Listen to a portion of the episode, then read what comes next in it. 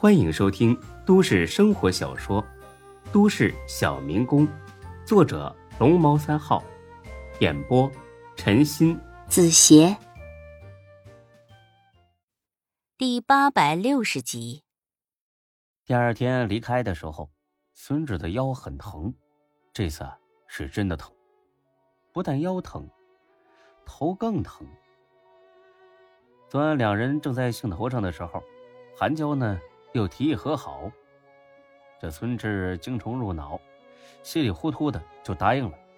天一亮，孙志就后悔了。他说呢，还是当普通朋友好。但是韩娇不同意啊，又压榨了孙志一番，这才心满意足的上班去了。这给孙志愁的呀，坐在了回家的出租车上，他感觉他的身体已经被掏空，准备回家倒头就睡。睡上个三天三夜，但是呢，事与愿违，没等到家呢，手机就响了，夏佳琪打过来的。孙志犹豫了一下，但还是接了。哎，喂，你好，佳琪。志哥，中午有时间吗？请请你吃个饭。昨晚真是太不好意思了。身体的本能让孙志说没时间，但是脑子呢，强迫他说啊。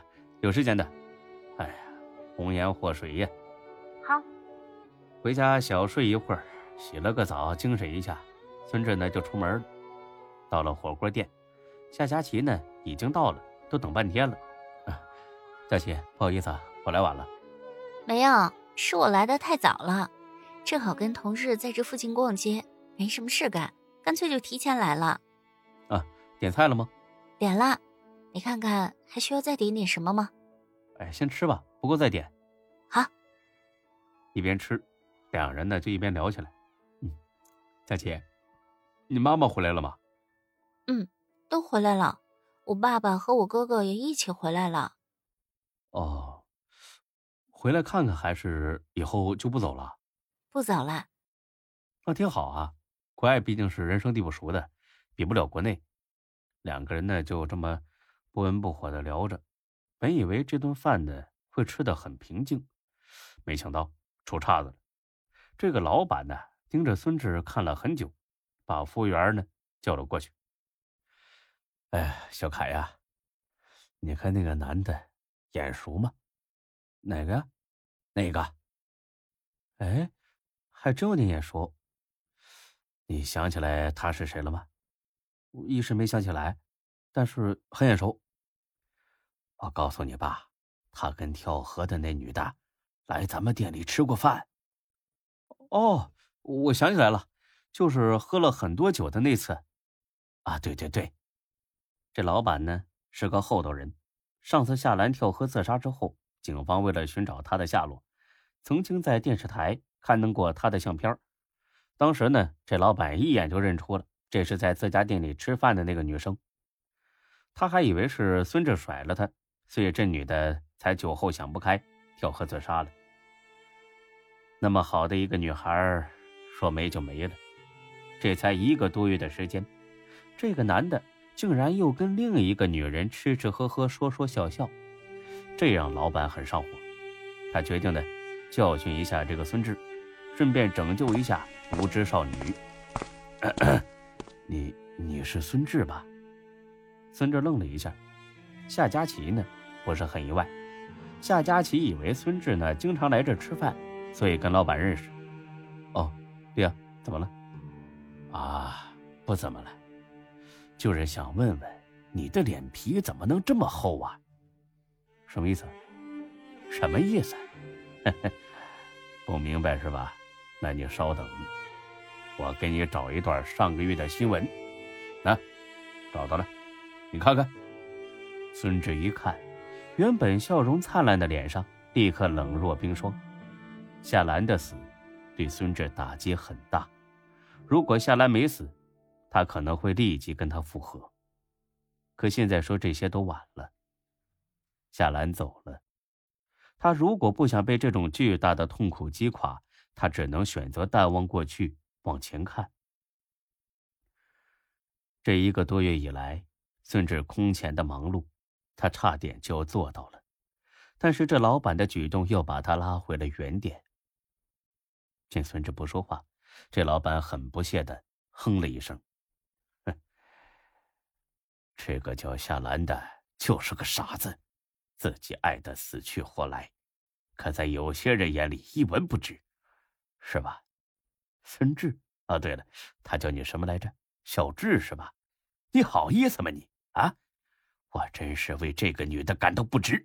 哼，这种傻子死了也是活该。没等说完，孙志怒吼着一拳打了过去。老板也不客气，立马还手。夏佳琪想去拦开，无奈根本是无法下手。店里的服务员呢也一拥而上，围着孙志就是暴打一顿。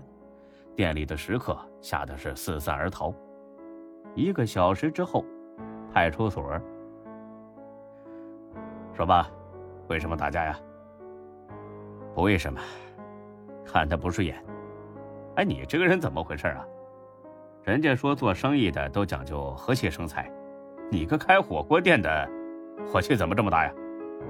哎呀，警察同志啊，你要是见到这种人渣啊，火气比我还大呢。嗯，人渣，他怎么你了？你们之前有过节？你你不认识他？上个月跳河自杀那女的，就是因为他。半个小时之后，双方呢达成和解，互相道歉，损失自理。毕竟谁都不想去拘留所那待几天。在警察的监督下，象征性的握了握手。那老板呢，最后很鄙夷的看了眼孙志。我希望以后不要在我的店里看到你，我不做你这种人生意。哎，你怎么又来了？行了行了，走吧，孙志，你稍微留意一下。等这些人走了，这警察呢给孙志递过来一根烟孙志呢退了回去。还有什么事吗？啊，我是小雪的同学，我们也是一起参加工作的。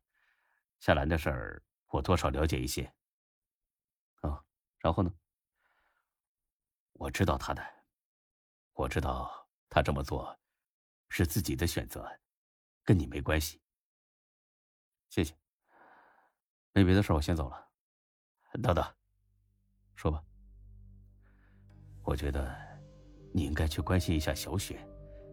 虽然你们分手了，但毕竟好过一场。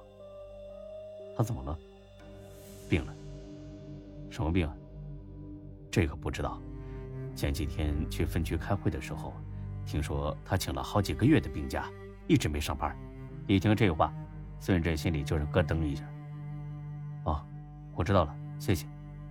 出了门口，孙志呢给李欢打了个电话，无法接通，又打给了才哥。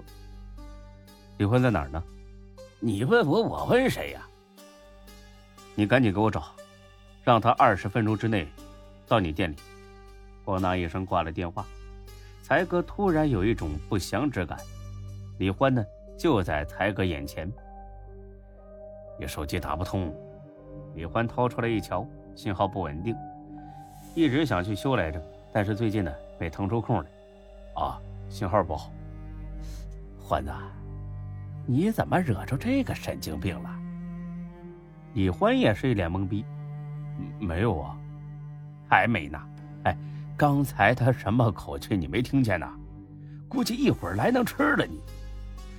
哎呀，奇怪了，什么事能让他这么生气呢？哎，你不会是跟当初的刘丹似的，偷着拿店里的钱了吧？